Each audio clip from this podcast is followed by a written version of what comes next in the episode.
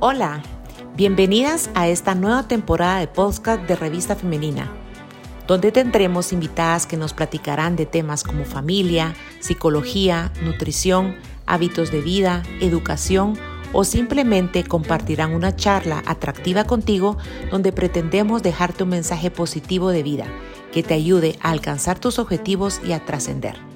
Mi nombre es Sheila Sandoval, directora de la revista, y te dejo con este interesantísimo tema del día de hoy. Que lo disfrutes. Hola amigos de Revista Femenina. Mi nombre es María José Cordón. Soy hija, hermana, amiga, esposa, mamá, nutricionista y health coach, fundadora de mi marca personal NutriShape y cofundadora del programa Renuévate que lo hemos compartido con ustedes en varias oportunidades, en el cual vemos imagen y nutrición. Hoy quiero compartirles cómo veo yo una mujer plena y eficiente desde la perspectiva de mamá trabajadora. Este mes celebramos el mes de la nutricionista, profesión a la que me dedico con pasión. Para mí es la combinación perfecta de sentirme que aporto a mi comunidad, que soy productiva, que ayudo a otros a mejorar su salud a través de una alimentación balanceada. Soy fiel creyente que si la dieta es correcta, la medicina es innecesaria. Y si la dieta es errónea, la medicina es inútil. Esto quiere decir en pocas palabras que si no tenemos una alimentación balanceada y correcta, no sirve de nada las medicinas o tratamientos que utilicemos. Van de la mano. Sumado al mes de agosto de la nutricionista, del 1 al 8 de agosto celebramos la Semana Mundial de la Lactancia Materna, con el objetivo de fomentar la lactancia materna y mejorar la salud de todos los bebés del mundo, potenciando los beneficios de la alimentación en todos los lactantes. Como sabemos, la lactancia materna es el mejor alimento que el bebé puede recibir desde el nacimiento hasta los seis meses de forma exclusiva. Ya dependerá del contexto familiar si la mamá y el bebé desean continuar hasta que así lo deseen. La lactancia materna no es un alimento únicamente para el cuerpo, lo es también para el alma, tanto para el bebé como para la madre. Es un vínculo de conexión, amor y cuidado. Desgraciadamente, nos han vendido la idea o nos han hecho creer que si no logramos dar lactancia materna, está mal a los ojos de la sociedad. Es aquí donde entra la importancia de individualizar cada caso. Hoy quiero compartirles el mío, sabiendo yo la importancia que tiene la lactancia materna y lo fundamental que es brindarle esta oportunidad y opción de alimentación al bebé, teniendo toda la teoría, la práctica, en algunos casos suele cambiar. Mi chiquito fue intolerante a la lactancia materna y a pesar que me asesoré de colegas especialistas en el tema y lo intenté varias veces, al final decidimos pararla por el bienestar del bebé y el mío. Aquí entra la parte de sentirnos plenas y felices con las decisiones que tomamos. En mi caso puntual, decidí darle lactancia materna el tiempo que pude y cuando no se pudo, decidí congelar un poco para más adelante y probar nuevamente en algunos meses. Y eso hice. Al momento de iniciar la alimentación complementaria, introduje de nuevo la lactancia materna con mejores resultados, ya que el sistema gastrointestinal del bebé estaba un poco más desarrollado. Esto me dio paz y felicidad al saber que había logrado mi objetivo de darle lo mejor que tenía para él. Y esto no quiere decir que antes, cuando empezamos a utilizar la fórmula infantil, no le estuviera dando lo mejor de mí. Lo estaba haciendo de diferentes formas. Las invito a votar siempre todas sus opciones y no darse por vencidas. Y aunque no todo fue como yo quería al inicio, hay que recordar que no hay caminos lineales y eso también está bien. Quise tocarles este tema porque en el caso de nosotras, las mamás trabajadoras, cuando nace nuestro chiquito, debemos ser más eficientes con nuestro tiempo, ya sea que demos lactancia materna exclusiva o utilicemos biberón con leche materna o fórmula, la vuelta al trabajo tras el permiso de maternidad siempre es nuestra primera separación con nuestro bebé y un gran reto para mantener nuestra lactancia materna. Muchas mujeres creen que al momento de iniciar a trabajar y se hace esta separación es la recta final de la lactancia, pero no debe de ser así o no tiene por qué ser así si la mamá no lo desea. Y si ella dispone de toda la información para organizar su vuelta al trabajo, hoy quiero compartirles algunos tips para que ese regreso al trabajo sea lo más en paz y tranquilo tanto para el bebé como para la mamá. Muchas mamás sienten la necesidad de preparar al bebé para la separación y empieza la batalla campal 15 días antes o una semana antes de volver al trabajo. Se empiezan a sustituir las tomas de pecho por biberón, ya sea leche materna o fórmula infantil, para familiarizar al bebé con la nueva situación y el método de alimentación que hayamos escogido. Pero pareciera que es una buena idea. Sin embargo, no lo es, ya que lo único que se consigue es adelantar el estrés por la separación, tanto para el bebé como para la madre. El bebé muchas veces suele rechazar las tomas en cualquier envase que no sea el pecho, lo que aumenta la preocupación para mamá. Y si la mamá quiere prepararse para ese día, la invito a tener y concentrarse en otras cosas más prácticas, como lo es el conseguir y familiarizarse con el sacaleches o extractor de leches y decidir qué envase o conservación y técnica de congelación van a usar. Preparar los métodos para ese gran día, idealmente más de uno, para que la persona que va a cuidar al bebé pueda tener más de una opción. Hacer un pequeño banco de leche para emergencias es clave, ya que un día la leche puede derramarse, la podemos olvidar en el trabajo o el bebé puede tener más hambre de lo habitual, por lo cual es de suma importancia que contemos con uno. El comprar una hielera con las placas de hielo que permitirán que la leche materna pueda conservarse en óptimas, óptimas condiciones es clave. Aunque puede parecer imposible, la mayoría de las mamás logramos conseguir el regresar al trabajo y continuar con la lactancia materna. Cada mamá debe valorar cuáles son sus necesidades y las del bebé para saber qué es lo que funciona para ellas y qué no. Entonces, lo primero que debemos de preguntarnos es qué queremos hacer. ¿Quiero continuar con la lactancia materna o no?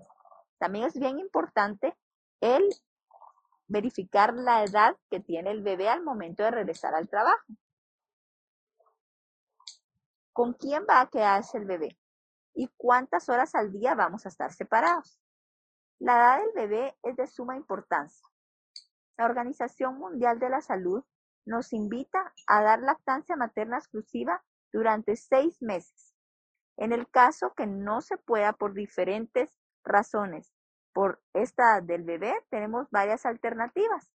Si el bebé tiene menos de cuatro meses y solo debe tomar leche, podemos utilizar el extractor de leches para dejarle eh, la lactancia materna en un biberón o utilizar alguna fórmula infantil. Si el bebé ya tiene más de seis meses, ya podemos empezar a incorporar los alimentos en ausencia de mamá junto con la leche extraída o alguna fórmula infantil. Un tema que preocupa mucho a las madres es acerca de cuánta leche va a necesitar mi bebé, pero la verdad es que no hay ninguna persona que sepa exactamente cuánta leche va a necesitar más que el propio bebé. Y esto lo sabremos en la primera o la segunda semana del regreso al trabajo cuando todos nos estemos incorporando a la nueva rutina.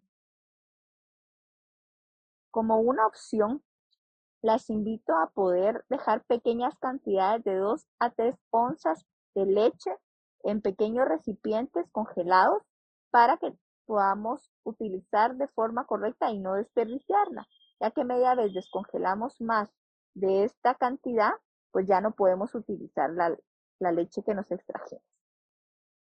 Hay también muchos bebés que deciden esperar hasta que llega mamá para tomar la lactancia materna. Hay otros bebés que se devoran lo que mamá dejó y cuando mamá llega también van a tomar alguna otra toma. Normalmente la leche de los bebés se administra con un biberón. Sin embargo, hay muchas otras opciones que podemos utilizar. Si vamos a utilizar el biberón, recordemos que debemos de tener un mamón de flujo lento. Y recordarles también a los cuidadores que tenemos que ofrecerle el biberón lentamente para poder así asegurarnos que la ingesta sea similar a la que se haría en el pecho. Hay otras opciones que podemos utilizar para darle la lactancia materna a sus bebés sin ser el biberón. Sea cual sea el método que utilicemos, es importante tener más de uno para que tanto el bebé y la persona que lo cuida pueda irse adecuando. Hoy quiero contarles de estos métodos. La jeringa y el dedo es uno de los métodos en el cual se realiza introduciendo el dedo meñique del adulto. Siempre recordemos que las manos deben estar limpias y con las uñas bien cortas se introduce en la boca del bebé. La palma de la mano hacia arriba estimula el paladar para que el bebé pueda empezar a succionar. En la comisura de los labios se pone la jeringa y se va administrando de poco a poco. Este es un excelente método para bebés pequeños de menos de cuatro meses. Otra opción es el vaso o cuchara. Este, la forma de realizarlo es apoyar el vaso o cuchara en el labio superior del bebé y este permite que vaya lamiendo la leche, como un gatito. En los bebés pequeños no se debe verter la leche dentro de la boca porque pueden ahogarse. El único desafío de este método es que en la mayoría de veces se derrama y pierde mucha leche, ya que el bebé pues está aprendiendo. Esta es apta para cualquier bebé de cualquier edad. También podemos optar por el vasito de inicio. Hay dos tipos, los que tienen una válvula que no permite que se derrame y los que no la tienen. Si no tienen válvula, este método es ideal para los bebés que son mayores de seis meses, que pueden agarrar el vasito y tragan sin dificultad. Si tiene válvula de antiderrame, los bebés a partir de cuatro meses deben de aprender a hacer el vacío. ¿Cómo lo pueden hacer? Utilizando una pajilla para poder sacar la leche. Este es un excelente método porque también ayuda a fomentar desde aquí el habla. También tenemos otras opciones como es utilizar una botella de agua especial para los deportistas que podemos llenar con nuestra lactancia materna. Este método resulta ser muy económico y nos ayuda a que ellos puedan manejar la cantidad de leche que quieren tomar. Y por supuesto, el más conocido el biberón. Ese es el que más utilizamos. En el caso de querer dejar al bebé tomando su lactancia con su pachita, este debe estar sentado. Debe mantenerse lo más horizontal posible para que el bebé pueda ir regulando la ingesta de la leche y no tome más de la cuenta. Cada bebé y cuidador debe encontrar cuál es el que mejor les funciona. El tomar en cuenta cuánto tiempo estaremos separados de nuestro bebé es clave.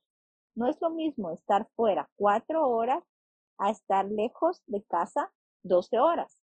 Hay que hacer un cálculo de horas que se estará fuera.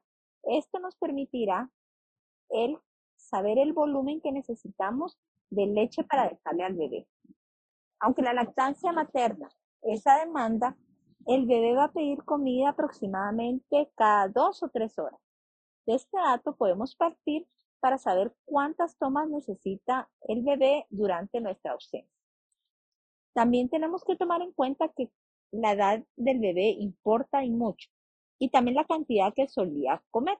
Cuando estamos dando lactancia materna, no podemos estimar una cantidad exacta que le estamos dando, al menos que utilicemos el extractor de leches para cuantificar la leche que el bebé toma. Lo que podemos hacer es dejar porciones de 2 a 3 onzas e ir probando día con día para saber la cantidad que el bebé requiere. A raíz de la pandemia del COVID-19, es posible que muchas mamás se incorporen pronto a su trabajo desde casa y tengan más facilidad de seguir en contacto con el bebé, ya que al estar en casa es mucho más práctico el poder continuar con la lactancia materna. Esto puede facilitar el continuar con la lactancia en forma directa, si así lo desea la madre, y ser compatible con su rutina laboral o utilizar cualquiera de las alternativas que ya utilizamos en casa, si es que mamá tiene algún cuidador que la apoye en casa. Como ven, hay muchas opciones que podemos tomar. Es importante pedir ayuda, informarnos y saber que no estamos solas en este camino. Te invito a probar varias alternativas. Estoy segura que alguna de las que platicamos el día de hoy funciona para ti, una o más. Espero que alguna de estos tips que compartimos el día de hoy te sean útiles en tu regreso a trabajo. Gracias por sintonizarnos a través de Revista Femenina. Hasta la próxima.